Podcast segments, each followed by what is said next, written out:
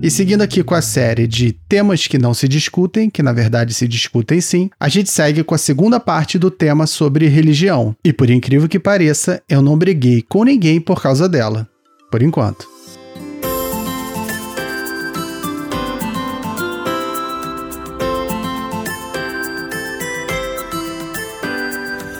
Histórias para Helena. Uma produção de Gustavo Aldi. Então, a primeira coisa é quem é você e o que, que você tá fazendo aqui no Histórias para Helena? Assim? De cara? Vai? Assim de cara. Se vira. Porque a ideia, de, a ideia de eu perguntar quem é que tá aqui não é eu rotular a pessoa. E ela sim se rotular. Tá, beleza. Que aí eu tiro a culpa de cima de ah, mim, entendeu? tá, entendi. Legal. Mas assim, eu tô aqui porque você me chamou, entendeu? É verdade. Mas por que, que eu te chamei? Vai, vai falando aí. Meu nome é Leonardo, eu sou psicólogo, formado pela PUC. Já que estamos falando desse tema de religião, eu também sou evangélico durante minha vida toda. Fiquei algum tempo fora e nesse momento ainda tô meio voltando voltando, não voltando. Então, até a minha visão sobre, o, sobre a religião que eu tenho é uma religião um tanto datada, e isso é interessante porque ela meio que entra em conflito com o que eu percebi, com o que eu vejo hoje na religião evangélica, né? Mas você diz que você era. Era quanto tempo atrás que você exercia, se a gente pode chamar assim, a religião, depois parou? Você sabe mais ou menos o período da sua vida em que você era mais religioso, agora você você é menos, tá voltando? Eu fui, eu basicamente comecei a minha, minha vida, né, na, na igreja evangélica. Então põe aí uns 3, 4 anos, sabe? Uhum.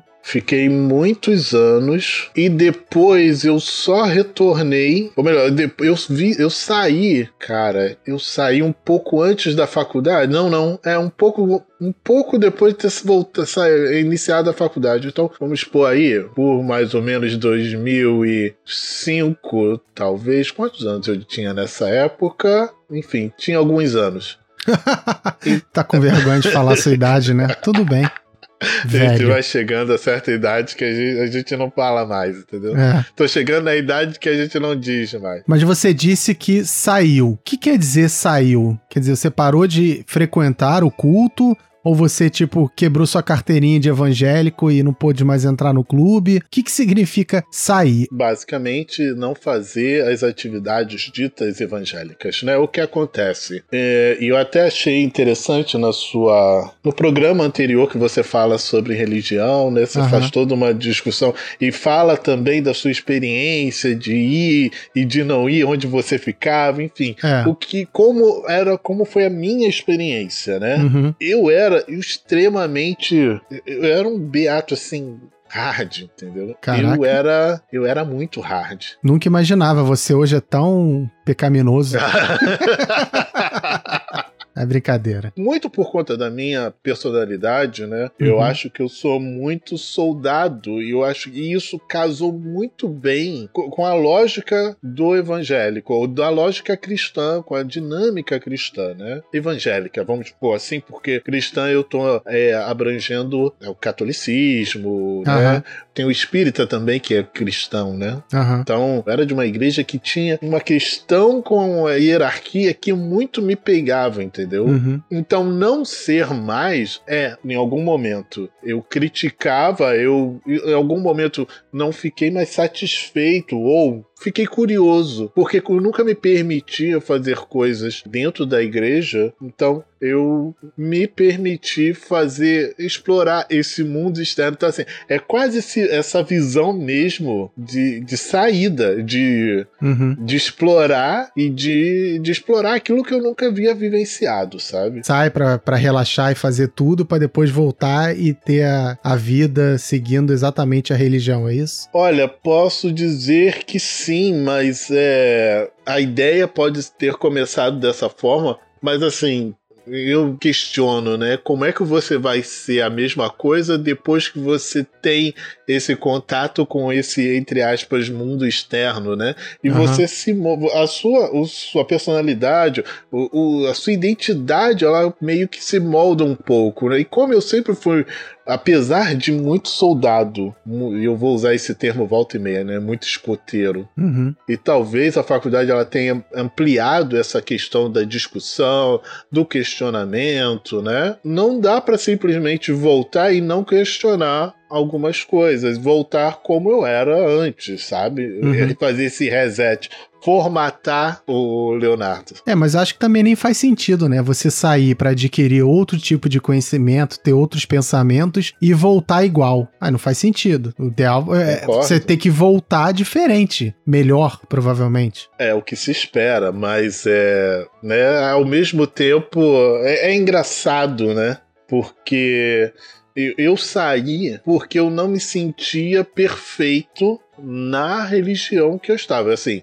eu cometia falhas, né? Uhum. Saí para cometer falhas, né? E essa questão de falha é extremamente subjetivo, tá? Eu tô colocando dentro dessa, pondo enquanto parâmetro o dogma evangélico, tá? Tá. Então, me permitir falhar de várias formas e voltar. Só que assim, ao voltar, se a minha saída foi por conta de uma perfeição, hoje eu ainda não me sinto. Obviamente, eu, não me, eu me sinto até menos perfeito, né? Aham.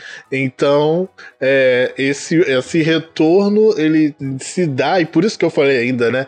Eu falei dessa coisa em construção, né? Estou voltando, eu estou é, é, ainda num retorno, né? Uhum. Por conta dessa, desse alvo que eu não consegui, não consigo atingir. Eu acho que esse movimento que você fez é o que todo mundo devia fazer. Inclusive, assim, às vezes a pessoa acha que por causa do meu discurso eu sou contra a religião. Nada disso. Não sou contra a religião. Eu só sei ou eu assumo que há religiões. Eu sou contra aquela coisa da ah, só essa religião é verdadeira e as outras são mentira. Isso eu não, isso eu discordo. Mas acho que esse movimento de saída para se conhecer ou conhecer as coisas que estão na vida fora daquela bolha é, é ótimo. E o fato de você voltar é até uma coisa que eu converso às vezes com a minha mãe, com o pessoal mais, mais religioso da minha família, que eles questionam se a minha fé, por exemplo. E eu falo que às vezes, cara, a pessoa que fez esse movimento de sair e voltar, cara, eu te garanto que a tua fé é muito maior do que uma pessoa que te- esteve sempre lá dentro. Você entrou em contato com várias coisas que abalavam, abalariam pelo menos a sua fé. E mesmo assim você a manteve. Uhum. Eu imagino, aí tem, entra também uma coisa que até eu falei na primeira parte, que é uma, uma, uma contribuição que a ciência trouxe. É meio que acabar com as certezas, né? Você cresce achando que Deus é isso, Deus é aquilo, as coisas acontecem dessa maneira, e com a ciência você vê que não, não é bem assim. Só que ao mesmo tempo você continua acreditando em Deus, na força dele. E, ne- e você acredita não mais pela certeza, você acredita pela fé. Então, assim, uma pessoa que sai e vai ver o mundo e volta, eu acho que essa pessoa tem uma fé muito mais pura do que aquela pessoa que sempre esteve lá dentro, que nunca questionou nada. Quando você tem certeza de alguma coisa, você não precisa ter fé, você sabe. Eu- você tá falando, eu tô pensando algumas coisas, né? A ideia é essa, a ideia é, É, essa. Primeiro que eu não gosto dessa lógica de ter mais fé ou ter menos fé, né? Eu entendi o que você quis, quis colocar. Isso é uma crítica que eu faço ao evangélico hoje, Uhum. porque hoje o evangélico ele nada mais é do que eu vi isso num lugar numa num post de Facebook e eu achei genial, entendeu? Ele deixa de ser ovelha, entendeu? E vira gado. Por mais que gado hoje tenha atingido uma definição diferente, mas ela gado no sentido assim, né? Ela virou só, ele vira massa apenas. Aham. Vira números, ele vira massa de manobra. Aham. E isso, e assim, eu entendo quando você fala, então, dessa saída e desse retorno, né? É, Obviamente você volta e volta com alguma crítica, né? Uhum. Mas ainda assim me incomoda essa lógica de ter mais ou ter menos. Eu Não é mais não no sentido de quantidade, mas talvez de qualidade. E assim, é- a questão é, eu só falo isso quando alguém quer questionar a minha fé, entendeu? Uhum. Porque assim, Uhum. tá bom, olha só, meu amigo. Eu estudei a história da Igreja Católica, eu vi as, as barbaridades que aconteceram, e mesmo assim eu ainda tenho fé, eu ainda tenho religião, mais ou menos. E você que nunca viu isso e não sabe, será que se você soubesse o que a igreja fez em nome da religião, em nome de Deus, Uhum. você continuaria com essa acreditando nela? Eu não sei, entendeu? É isso que eu falo. Muitas coisas que eu li, que eu estudei, abalaria, abalam a fé de qualquer pessoa. Sim. Tanto que hoje eu não acredito na religião, tipo, nos dogmas humanos, porque eu sei de onde eles vieram. Não veio de Deus. Foi Deus que definiu tal coisa ou tal coisa. Talvez uma coisa ou outra, mas uhum. a maior parte é o ser humano. Uhum. É, uma, é uma atitude totalmente política, é, na, na, época interesseira, né? Ou seja, economicamente, ou porque as pessoas daquela época, quando eu digo aquela época, é, é Idade Média, ou antes até, início do, sei lá, início do milênio, essas coisas. Mas assim, eram interesses pessoais, interesses no poder que queriam ter, até porque naquela época não tinha muita separação entre igreja e Estado, então religião era o poder. Então o cara Sim. queria se manter no poder, até Sim. porque aquela coisa, é quanto mais religião, pior, né? Porque aí você dilui o poder. Então o ideal uhum. é ter um poder que é uma religião na época. Então assim, muitas coisas foram criadas para manter isso. Não foi Deus que falou com o profeta e decidiu tal coisa. Fora que assim, muitas muitas coisas são. muitas interpretações erradas sobre as escrituras sobrevivem até hoje. Uhum. De séculos atrás. Então, quando eu digo fé nesse sentido, não é eu tenho mais fé que você, haha, ganhei. Mas assim, eu continuo com a minha fé em Deus, nessa força, é, é, na criação de tudo, quase tudo pelo menos, sabendo dessas falhas humanas que estão no meio do caminho. Uma coisa que eu acho interessante na sua fala é quando você fala da questão da ciência, é encarar a ciência também como um ato de fé, muitas das vezes, né? É. E aí o Covid e todo essa, esse momento de pandemia foi, explicou muito isso, né? Num primeiro uhum. momento a gente acreditou que se tratar ou de se organizar de uma forma, e daqui a pouco, é, não, não é bem assim, entendeu? Precisa ser feito de outra forma, entendeu? E vai se aprendendo com o tempo. Então, assim, se a coisa fosse tão é, concreta, né, ela não daria espaço para essa, para esse outro olhar, né, para esse olhar diferente. É. é. a mesma coisa, né, por exemplo, a questão do, do café, do ovo, né, que, uhum. ora é vilão, ora é o herói. É. A ciência em si, ela precisa também de um pouco de fé. Não só nesse sentido de, ah, por enquanto isso é a verdade que a gente tem, mas também não só a ciência, como qualquer informação, até porque você uhum. não vai buscar as evidências mais in loco, sacou? Você não vai ver que tal coisa é verdade por causa disso. É, é um exemplo que eu dei no outro episódio. Você não estava lá quando Napoleão morreu. Então você uhum. acredita num historiador que te Sim. disse que Napoleão morreu assim, assim, assim, tal data, não sei o quê. Então, uhum. nesse sentido que eu chamo de fé, porque você não tá lá empiricamente vendo as coisas. Então você tem que confiar. Eu acho que tá mais na confiança porque tem todo um método por trás. Quando você fala fé, é meio que assim, apesar de não ter nada comprovando, nenhum método, você acredita. Então é uma coisa muito mais sobrenatural mesmo. Uhum trazendo então essa discussão, ou melhor, trazendo uma discussão com relação a algo que eu havia pensado, inclusive, para trazer para cá, a questão do de, desses dogmas, né? Foi uhum. justamente uhum. no encontro no, em outro post do Facebook, né? Até essa semana, em que aí alguém, alguém não da religião evangélica, pegou e colocou assim, postou aí, né, amigo meu, colocou não para me afrontar, mas para me afrontar também, né, enquanto evangélico não dê dízimo ao mala feia, ao mala cheia, né? Não dê dízimo. Pegue o dinheiro e dê aos pobres, dê para uma pessoa. E aí, assim, eu fico, eu li aquilo, achei, eu achei aquilo de uma afronta, de uma, de um desrespeito, inclusive, né? Porque uhum. assim, é alguém de fora da fé que eu professo, tentando. Eu até falei com ele, cara, você virou coach agora de religião, né? Porque o cara fora da fé me ensinando a fazer o que eu tenho que fazer dentro da fé. É sério isso, cara? A gente entra nessa questão. Isso me mostra algumas coisas. O evangélico, por ele vir de uma a religião pregar uma verdade totêmica, uma verdade absoluta, tá? Uhum. Ele é tido como uma como alguém extremamente arrogante, pedante, detentor da verdade e ele se coloca dessa forma, tá? Independente de ser ou não, ele se coloca dessa forma. Isso não é um incômodo. Então, isso eu eu acho engraçado e acho até eu acho estranho esses encontros ecumênicos onde você tem a figura do evangélico. Você tem lá o pastor uhum. que tá lá de forma é, a compartilhar. Por mais que eu goste, assim, é uma sensação estranha, porque eu gosto, eu acho que eu entendo que deva ser por aí, ok, mas é, enquanto regra, né, lá, ó, prática, Bíblia lá, né? Não é muito por aí.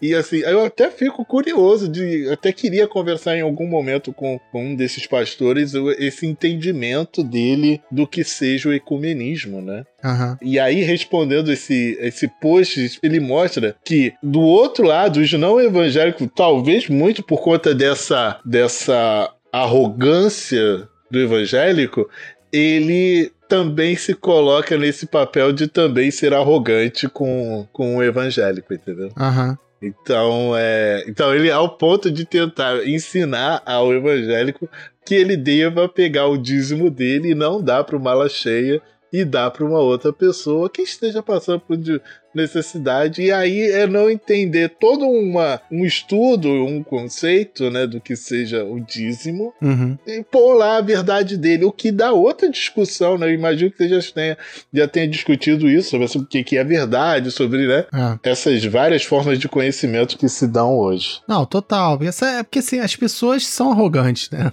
Assim, faz parte é. da essência, independente da religião escolhida. Da mesma maneira que você pode ser um religioso gente boa, você pode ser um religioso chato pra caramba. Ou e também o ateu, né? O ateu pode não acreditar em nada, mas respeitar a fé dos outros numa boa, ou pode ser aquele ateu que acha ridículo a outra pessoa acreditar em Deus ou o que for. Uhum. Eu acho que eh, você trouxe para cá essa questão da tolerância que é fundamental. Porque, assim, uma coisa que eu, que eu quis é, deixar bem clara, pelo menos na primeira parte, né, que ao estudar você começa a ver a diversidade de religião ao longo da história. Uhum, Coisas que sim. começaram, cresceram e sumiram, ou que foram incorporadas, religiões que se juntaram a outras. Tudo se repete muito, sabe? Uhum. Até eu tava pensando aqui, até preparei que, assim, algumas narrativas possuem muitas características em comum. Um exemplo, na tradição judaico-cristã, Deus criou primeiro o homem, Adão, e a primeira mulher, Eva, e deles uhum. veio a humanidade toda. No hinduísmo, tem o Brahma, ou Brahma, não sei como se fala, criou Manu e Chatarupa, ou Chatarupá, também não sei como fala, uhum. que é o uhum. primeiro homem e a primeira mulher. E deles veio a humanidade. Você tá vendo como uma coisa é tão similar à outra, só que são religiões diferentes. Sim. O hinduísmo tá lá 2000 antes de Cristo, 2000 e pouco, e o, o judaísmo, a tradição judaico-cristã tá lá, quer dizer, do cristão depois do, de Jesus, mas o judaico tá lá seis, é, século 6, 7. Ele é um pouco pouco mais recente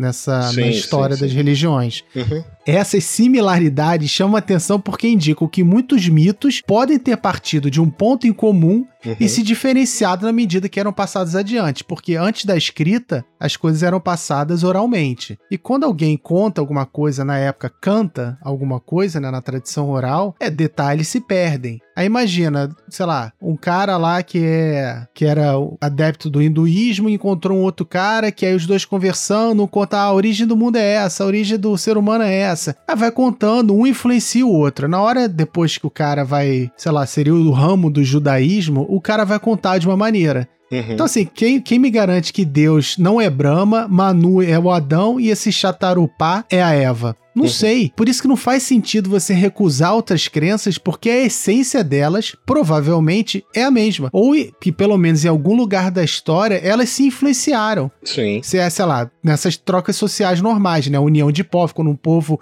conquista outro, por exemplo. Sim, sim. Trocas comerciais. Então, nesse caso, a origem da humanidade, sob a perspectiva hindu, é anterior ao cristianismo. Então, será que um religioso não percebe que há tanta coisa em comum que a gente facilmente podia considerá-las diferentes? Diferentes maneiras de ver a mesma coisa. Uhum. Isso sem falar nas noções de karma, samsara, reencarnação, moksha, porque você lendo depois do hinduísmo, você vê várias características em comum com a questão do paraíso cristão, com o dia do julgamento, essas coisas todas. Quer dizer, será que as religiões não podem ser consideradas de diferentes maneiras de chegar ao mesmo ponto final, sendo que a gente partiu também? Uma pessoa com esse tipo de, com essa mentalidade é muito mais tolerante. Você vai ter tua religião, que é a tua maneira de chegar ao sagrado, eu vou ter a minha, que é a minha maneira, e Deus que está olhando todo mundo, tá tranquilo, porque não importa. O importante é você ser bom, você fazer o bem, que é isso que todas pregam, pelo menos, até agora que eu vi, né? Tem algumas coisas interessantes, por exemplo, Hércules, lendário Hércules, uhum. Faz aniversário dia 25 de dezembro também. Olha, olha que só. Olha aí, né? Não, cara, tem um episódio aqui do Histórias para Helena, um episódio extra que eu fiz sobre o Natal. Uhum. Como surgiu essa questão do Natal, todas as coincidências, que é, tem a ver com Deus Mitra. Uhum. Tem várias relações, porque assim, o que gerou aqui a minha tia perguntar, questionar sobre como eu vou criar as minhas filhas, justamente foi porque um dia eu falei que Jesus não nasceu no dia 25 de dezembro. Sim. Que isso foi uma data inventada porque levou em consideração já um feriado pagão porque pensa, as pessoas já comemoravam aquele dia. É tipo, a gente vai tirar essa comemoração da galera? Não, vamos botar aí. E jogaram. É tipo assim, ela achou que eu estava questionando o nascimento de Cristo. Não, eu só questionei a data que o, que o homem deu pro, pro nascimento dele. Uhum. Mas aí gerou toda essa discussão. Ah, você não acredita, sendo que não, não é nada disso, né? Herege, queima. Não, e, e, cara, se você ficar olhando a história de todas as religiões, assim, é óbvio que eu não estudei todas as religiões, não sou louco de, de, sei lá, alegar isso, mas o que eu li, cara, a quantidade de coisas em comum que elas têm, primeiro, todas partem do mesmo ponto. Uhum. Pelo menos até, até as politeístas, elas têm uma lógica muito de uma coisa central criou todas as outras. Até o politeísmo, porque assim, o que, que é o caos? Ah, vamos lá para mitologia grega. Uhum. O que, que é o caos? Era uma coisa inicial, que disso veio a Terra e veio Urano. Aí Urano foi lá, pegou a Gaia, aí começou a gerar um monte de coisa. Então, assim, no próprio hinduísmo, Brahma, ou Brahma, não sei, ele não é o deus principal. Acima dele tem uma coisa, que os caras não definem, que eu esqueci também o termo, que foi quem criou ele. Então, assim, até no politeísmo do hindu, do hinduísmo, pelo menos antigo, eu sei, tinha essa força inicial, uma força. Até nisso as coisas estão em comum, sabe? Que aí alguns chamam de Deus, outros chamam de outra coisa. Jung é um autor de uma das vertentes de abordagens da psicologia. Ele. O que acontece?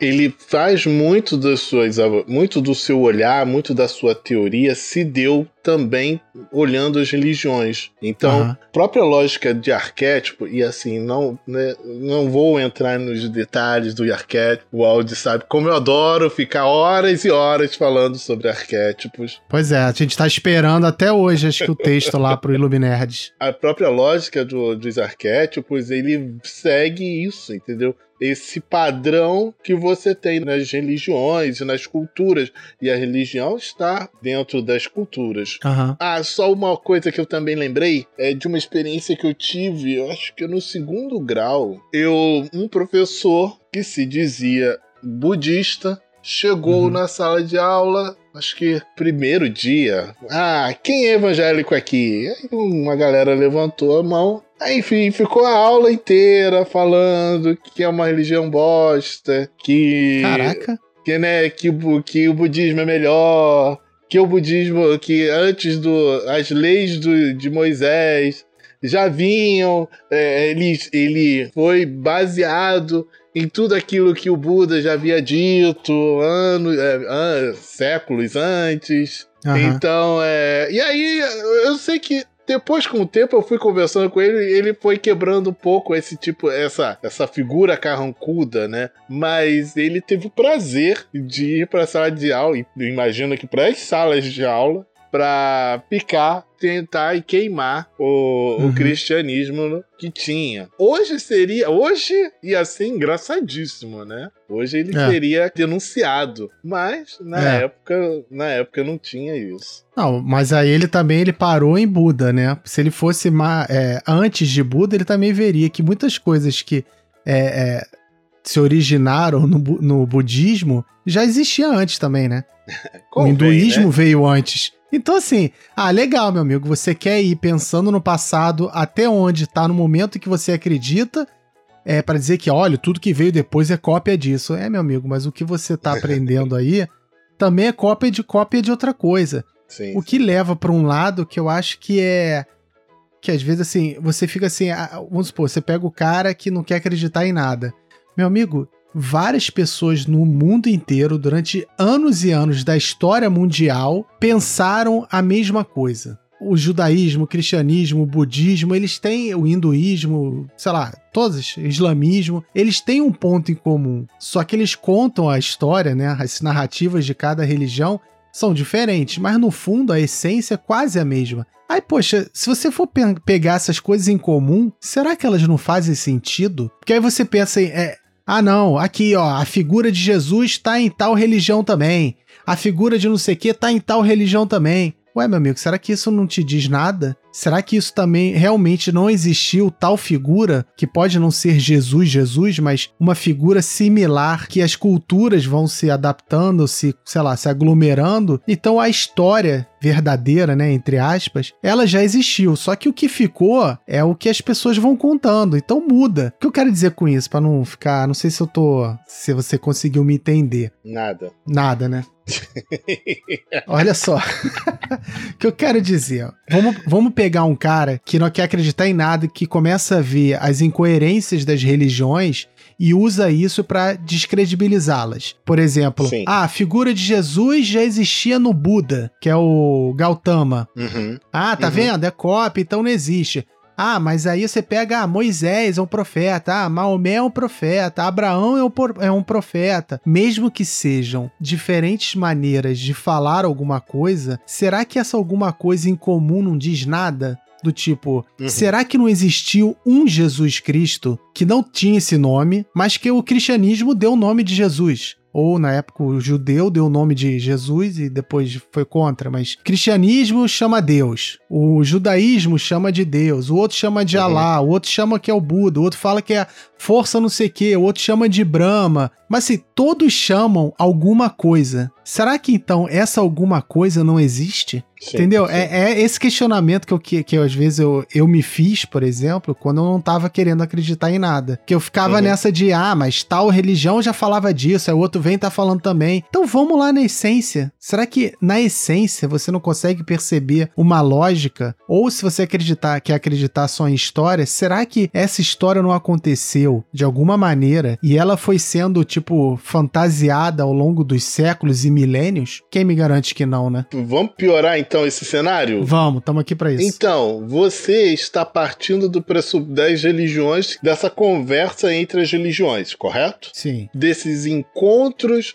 desses nós que elas têm. Para que essas religiões tenham esse tipo de diálogos, de troca, você está falando aí, está usando a, a, lógica de fala, a lógica da. a lógica oral. Isso. Porém, existem muitas culturas que não são orais e tiveram muitas religiões que não, não, não, não foram passadas à frente por conta disso. Uhum. Nesse sentido, você amplia o espectro, então, de forma absurda, né? Uhum. Então, do que é dessa busca do que seja verdade ou do que seja esse dessa fala, dessa coisa original, entendeu? Uhum. Você vê a própria lógica, né, é, a, a arturiana e toda aquela cultura celta foi comida, basicamente, por conta com o cristianismo, entendeu? Uhum. Muitas religiões não se conseguiram colocar e à frente até mesmo porque não tinham essa a questão da oralidade. Então, é que eu né? pego essa questão do oral muito forte, porque se você pegar hoje as grandes religiões que existem, elas tiveram um ponto quase em comum, um ponto de origem em comum. Por exemplo, você pega até o judaísmo. Ele, durante alguma parte da sua existência, ele foi só oral. Só depois lá que os judeus judeus saíram da Babilônia que,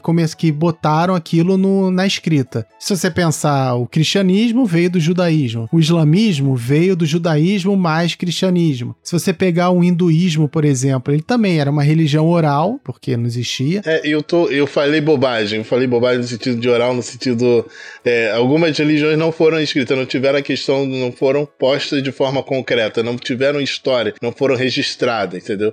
Como era uma coisa apenas passada, uhum. você não, não. Não, tiveram várias Enfim, que não sobreviveram, que foram é. comidas uma pela outra tal. Mas assim, a, a, que eu, a gente fala muito, como a gente tá no Ocidente, é, a gente fala muito das religiões ocidentais, né? Mas as orientais também tiveram origem nessa questão da oralidade, até porque a religião tá desde que o homem é homem, né? Sim. E, e o homem começou, a escrita veio mesmo, pelo menos a escrita mais forte, assim, alfabética, né? Veio no século V, 6, 5 antes de Cristo. Então até lá era uma coisa meio... Uh, mas se você pensar também na questão do hinduísmo, os Vedas foram escritos lá para 1200, 1000 antes de Cristo. Quer dizer, uhum. antes do Vedas, Vedas, ele, a, a, religião hindu era oral também. Então, e dela veio o uhum. budismo, uhum. tal, essas coisas. Não vou entrar em detalhe aqui para não ficar também louco. Mas assim, é por isso que eu falo tão forte essa coisa da oralidade. Quando você passa. E, e, a questão do oral tem que ser uma, um ponto importante, porque quando você fala, a noção de exatidão da cultura oral é muito diferente da cultura escrita. Então, quando você fala uhum que, ah, não, vou te contar a história de, de Hércules ou de Heracles. Eu vou te contar uma história bem, de um, sei lá, de um jeito. Quando você contar essa história para outra pessoa, se eu estiver perto ouvindo, eu não vou reparar. Você vai contar todo errado. Todo errado que eu digo assim, diferente do jeito que eu conto. Uhum. Mas para mim, você está contando exatamente igual a mim. Uhum. Porque a noção de diferença na, na oralidade é diferente da escrita. Tipo assim, sim, sim. se eu leio um trecho da Bíblia para você e você lê esse trecho diferente para outra pessoa, pessoa, a gente vai notar que não, não é a mesma coisa. Uhum. Mas no oral, não. Por isso que nessa questão de passar a tradição oral, as coisas iam mudando e ninguém percebia. Então, assim, a história de, sei lá, Hércules, que eram que são 12 trabalhos hoje, sei lá, da 5 mil anos atrás eram três trabalhos. Aí foi aumentando porque, ah, não, vamos botar mais um. Não, ele fez mais um, aí vai botando. Só que ninguém vê isso como diferente. Se eu não me engano, rolou isso sim. Queria aproveitar o momento que você trouxe o Jung aqui para discussão. Oi. E como é que a psicologia vê essa coisa da religião? Tem existe algum campo que estuda isso? Não para desacreditar, mas tem como a gente avaliar psicologicamente a cabeça de um religioso?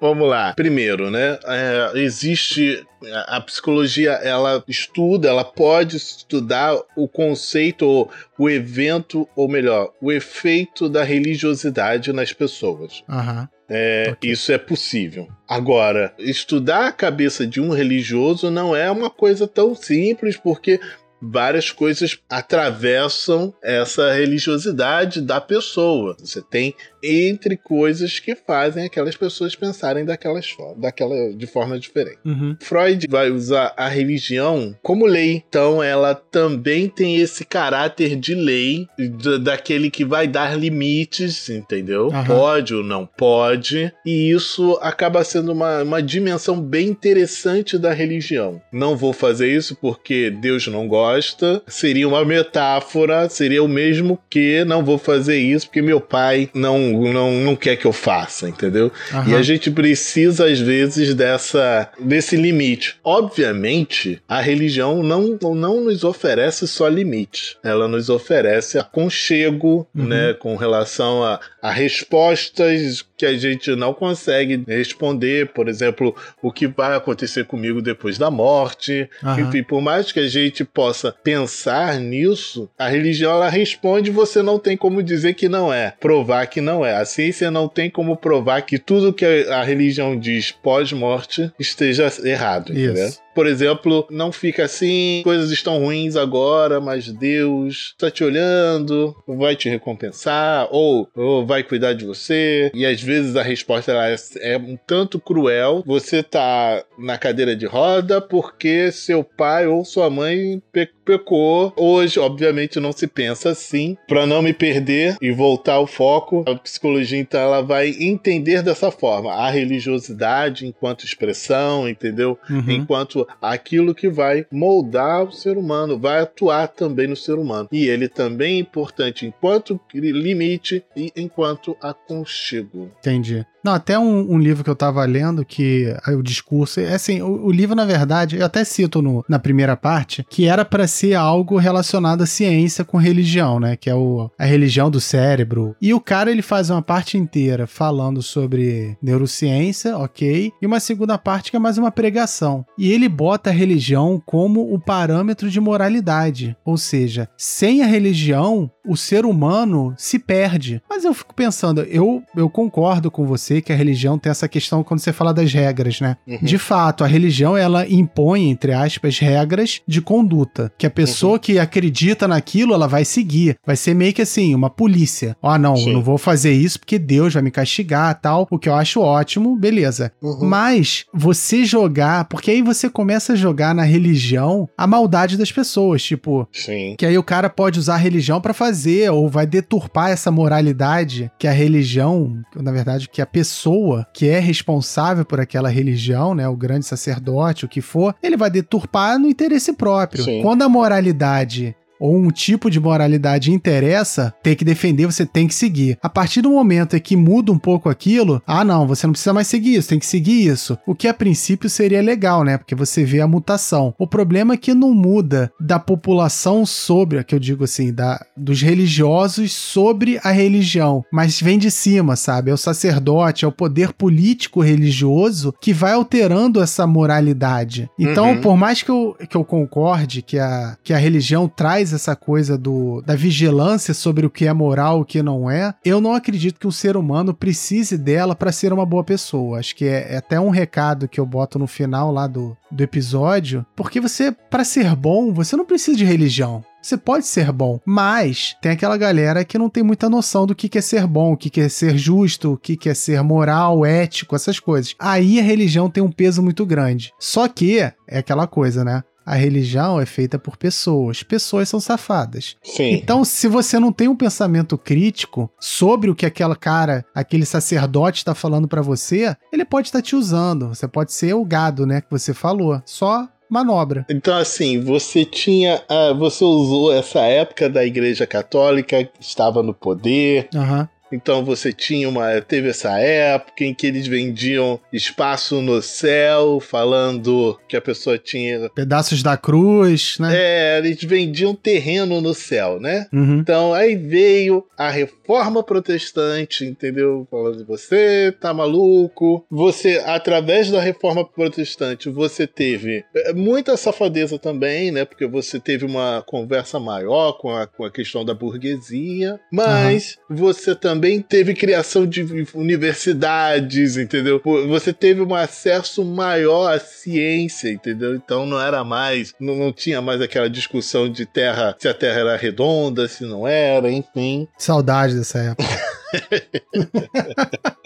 Aí o que acontece? A gente evoluiu para voltar a mesma coisa, entendeu? É. Isso é o que me incomoda demais no evangélico hoje, em por discutir e por ir de encontro a uma a questão da ciência, coisa que lá atrás foi justamente o que fez o que fez ele diferenciar, entendeu? Foi, justamente foi o que fez ele o fez diferente. Uhum. E eles estão fazendo justamente hoje o que o fez se separar da Igreja Católica no, na época, entendeu? Então, uhum. assim, hoje se vende terreno no céu, hoje se vende terra de Israel. É, porque é um ótimo negócio, né? Pois é, entendeu? Aí entra aquela coisa, não é o religioso de verdade, é o cara que, que é o, o, o, a causa de muito, muita violência, muita coisa ruim. Não é a religião em si, né? O que eu falo também na, na, na primeira parte mas é o uso que fazem. Porque as pessoas, elas querem uma religião, elas querem essa religiosidade, elas querem as regras, querem o conforto. E vem um cara e te oferece isso,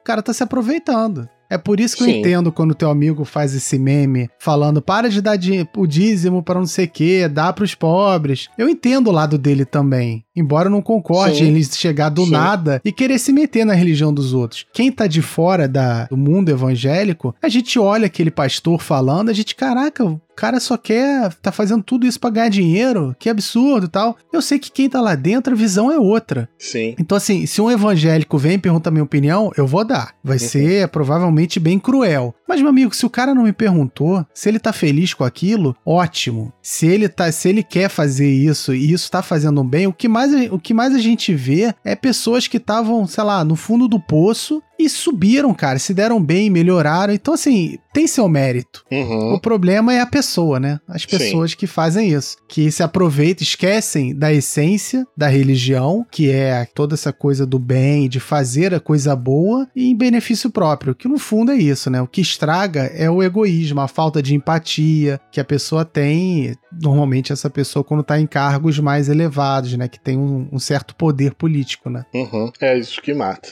Mas aí eu queria fazer uma ressalva aqui que depois que teve uma galera que ouviu a primeira parte, veio me falar porque acha um absurdo. Ah, mas você mesmo comentou comigo que eu falo muito, que eu quer dizer que eu, eu estudo muito lá para poder escrever, acabo botando um monte de fonte, não sei o quê. Aí eu, no final do, do episódio, eu até falo que assim, as pessoas têm que escolher. Antes de você escolher a religião que você vai seguir, você tem que estudar, tem que aprender sobre elas. Uhum. Só que assim, realmente, você, como é que você, você vai estudar todas as religiões? Vai estudar a fundo todas as religiões? Realmente não dá. E não é isso que eu tô querendo que as pessoas façam. Não é assim, ah, agora vou para minhas filhas, né? Para, olha, Helena e Cecília. Vocês querem escolher uma religião? Então toma aqui, ó, um livro, História da Religião. Estudem todas as religiões do mundo para depois escolher. Não é isso. Uhum. Assim, na nossa vida, a gente tem várias interações, né? Pela internet, vendo filme, vendo série, conversando com amigo, colega de trabalho. Aí você tem um colega que é taoísta. Aí você vê um filme que fala sobre religião católica. Aí você conversa um ateu amigo é judeu. Então você tem alguns acessos, você recebe é, algumas ideias religiosas diferentes com base nisso, você vai, poxa, interessante esse, esse jeito que o islamismo é. Vou me aprofundar um pouco, vou ver, vou tentar entender aquilo. Pô, interessante essa filosofia budista. Pô, vou estudar mais sobre isso. Óbvio, tu não vai chegar e estudar tudo. Uhum. Que aí você vai, isso aí é o trabalho de uma vida inteira e mesmo assim tu não vai conseguir. Claro. Mas é um, mas é um começo, né? Então. Pois é, muito das nossas escolhas, convenhamos, né? A gente não precisa nossas escolhas. Eu vou usar, eu vou ser bem simplista, tá? Porque nem tudo é uma questão de escolha, mas eu vou usar dessa forma de forma. Vou usar isso de forma safada agora. Uhum. É, mas a gente não precisa fazer a nossa. A gente não precisa escolher ou ter todas as experiências para dizer escolher o que a gente quer e dizer aquilo que a gente não quer, né? Já pensou, né? A questão das drogas, por exemplo, né? Você você você usou Vou experimentar você... todas. Pois é, então para dizer o que, que você quer, entendeu? Então a coisa não é bem assim. Ou né, laranja. Aí vamos pegar exemplos mais mais próximos, até mais, mais bobos ainda, né? De tipos de laranja. Você já usou, já chupou todas as laranjas que você. Todos os tipos? Não, então, mas você tem alguma que você goste mais? Claro, entendeu? É, é, é isso. Mas assim, o, o, a lição lição, olha só, mas o que eu queria passar, que é o que eu passo para Helena e vou passar para Cecília quando ela crescer um pouquinho mais, é assim, às vezes a Helena, por exemplo, vem para mim e pergunta: Ah, pai, é, como é que o universo surgiu? Nossa. Aí eu vou falar para. Então, já, já veio essa pergunta. Ainda mais para você, né? Não, pois é, mas aí eu respondo: Ah, filha, as pessoas acreditam em várias origens pro universo. Olha só. Aí, tá o vendo? bom é você entrar bastante em detalhe que a criança desiste, né? Pobre alma, cara, que não vai. Não, mas olha pergunta. só, mas eu não chego para ela, por exemplo, e falo: Deus criou tudo. Ou não, Deus não existe e foi o Big Bang. Não. Aí eu chego e falo: ó, tem uma galera que acredita que tem uma força muito do bem, que é, chamam de Deus, que criou o universo. Tem uma galera que acredita no Big Bang, não sei o que, não sei o que. Tem isso, entendeu? Eu dou essas, eu, eu abro para ela. É óbvio que ela não vai escolher nada. Mas é engraçado que, vamos supor, até hoje eu tava conversando com a minha mãe. Aí ela falou que tava com a Helena e minha mãe é bem católica e tal. E ela falou pra Helena que a Helena caiu da, da cama e não se machucou. E minha mãe tinha falado uma coisa de anjo da guarda. A Helena falou: Ah, viu, vó? Eu não me eu caí da cama e não me machuquei porque pode, pode ter sido o meu anjo da guarda, né? Aí minha mãe, é. aí, aí ela me perguntou assim: não a Helena ainda não, mas minha mãe, ah, mas se a Helena perguntar para você se existe anjo da guarda. Você vai falar que não? Falei, olha, provavelmente eu vou falar que tem uma galera que acredita e uma galera que não acredita. Se ela perguntar, papai, você acredita? Eu vou falar, não, filha, não acredito. Mas isso não quer dizer que não exista. Imagina a sua, a sua mãe com os olhos brilhando, fala, ah, que legal, né? Ela falou de anjo da guarda, aí você não, vai. Não, você amarrou. Eu vou e quebro tudo. Mas aí que tá. É, é, Helena é pequena ainda para escolher sim, esse tipo sim. de coisa. Mas o que eu quero dar para ela, que eu não tive, é uma opção, é saber, é ter a noção de que existem várias maneiras de você interpretar o mundo. E através da religião, né? E através de outras coisas também, filosofia, o que for. Mas através da religião, você pode. Existem várias maneiras de você ver o mundo. Não tem uma só. Não existe só isso, tem um monte. E você estudando esse monte, ou um pouco pelo menos foi o que eu fiz, você vê beleza em todas. Uhum. Em todas, cara. Uhum, Até tipo, as pessoas têm uma visão muito vacilona sobre o islamismo, por exemplo, que não era para ter. Porque as, o, as, as próprias religiões de matriz africana, entendeu? Exatamente. O pessoal, ah, macumba, vê Sim, algo, exatamente. vê já, chuta que é macumba, é assim, tem toda uma cultura que é para acabar com isso mesmo, tipo, para falar mal pra caramba. Cara, estuda, você vai ver que, inclusive, tem muitas coisas em comum na filosofia. Sim. Se você quiser olhar a religião com, com base africana como uma filosofia, ok, faz o que você quiser. Mas você vai ver que tem muita coisa em comum também com qualquer outra. Sim. Então, assim, elas não estão muito longe do que você quer para ser uma boa pessoa pessoa. Então, uhum. beleza tem todas. É o que eu acredito, pelo menos. É, e assim, é, só fechando, né? É, eu tive uma experiência com uma pessoa, um paciente, inclusive, né? Uhum. Ele dizia que ele, é, assim, ele, ele se chama, ele se auto-intitulava como é, católico não praticante, entendeu? Ah, o macete, né? Macete do não é, praticante. Exatamente. Mas na verdade ele era, ele participava de uma religião de matriz africana, entendeu? E não, não quis admitir admitir isso? Não quis admitir, aí tem toda essa questão do preconceito, Aham. que existe de fato, entendeu? É, caramba, hoje, provavelmente, se fosse hoje isso, né, ele diria que evangélico não é praticante, entendeu? Já foi evangélico, entendeu? É. Porque mudou, né, teve essa mudança, mas é, para você ver como as, essas religiões foram massacradas e tiveram, né, até hoje, elas são vistas de forma pejorativas. É, que era interesse, né? Na época. Sim. Um tempo atrás. Hoje até também. hoje também. É interesse que isso não, não venha à tona, que as pessoas. Porque assim, não é que essa galera que criou esse ambiente negativo para essas religiões, ele não gostasse da religião. Acho que não é, ah, pô, tal, tal religião tá pregando uma coisa absurda. Não é isso. É porque as pessoas não tinham que seguir aquilo para seguir a dele. Uhum. Então aqui, mais uma vez, questão do interesse. É por isso que eu volto a falar sobre essa escolha. Não é realmente, você não vai chupar todas as laranjas para decidir qual que você gosta mais. Que hoje a minha maior crítica na religião é você ficar julgando, sendo intolerante, para qualquer coisa que pensa um pouco diferente de você. Sim. E eu acho que não precisa ser assim. Não, com certeza. Você concorda com tudo que eu disse? Nesse sentido, sim. né? Cara, realmente é um tema que é longo pra caramba. Até minha conexão suportou, entendeu? Olha que legal. Foi algo divino isso. Foi, foi. tá vendo? Isso aí é Deus ajudando a gente a gravar o Histórias pra Helena. Mas olha só, é um tema que requer muitos episódios, só que infelizmente a gente só tem esse. Deus ajudou aqui a sua conexão de internet pra ela não cair, o que é algo fantástico. É um milagre isso. É um milagre.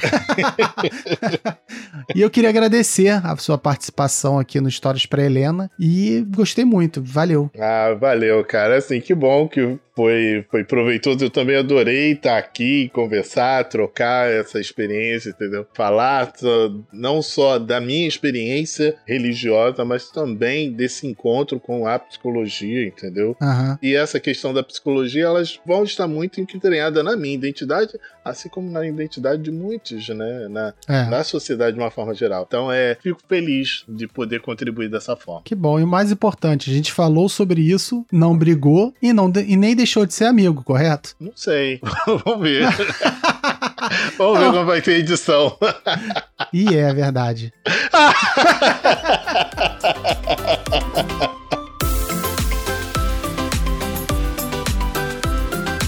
Eu espero que vocês tenham gostado desse episódio. Eu achei que, na verdade, sobre esse e sobre o anterior, eu queria ter falado muito mais, só que não dava. É um campo muito grande que requer muito tempo e um poder de síntese muito forte. Mas fica para próxima. E se você não sabe, esse é o último episódio da segunda temporada do Histórias para Helena. A gente vai dar uma pausa agora e volta, se tudo der certo, no ano que vem. Eu espero voltar logo. Veremos.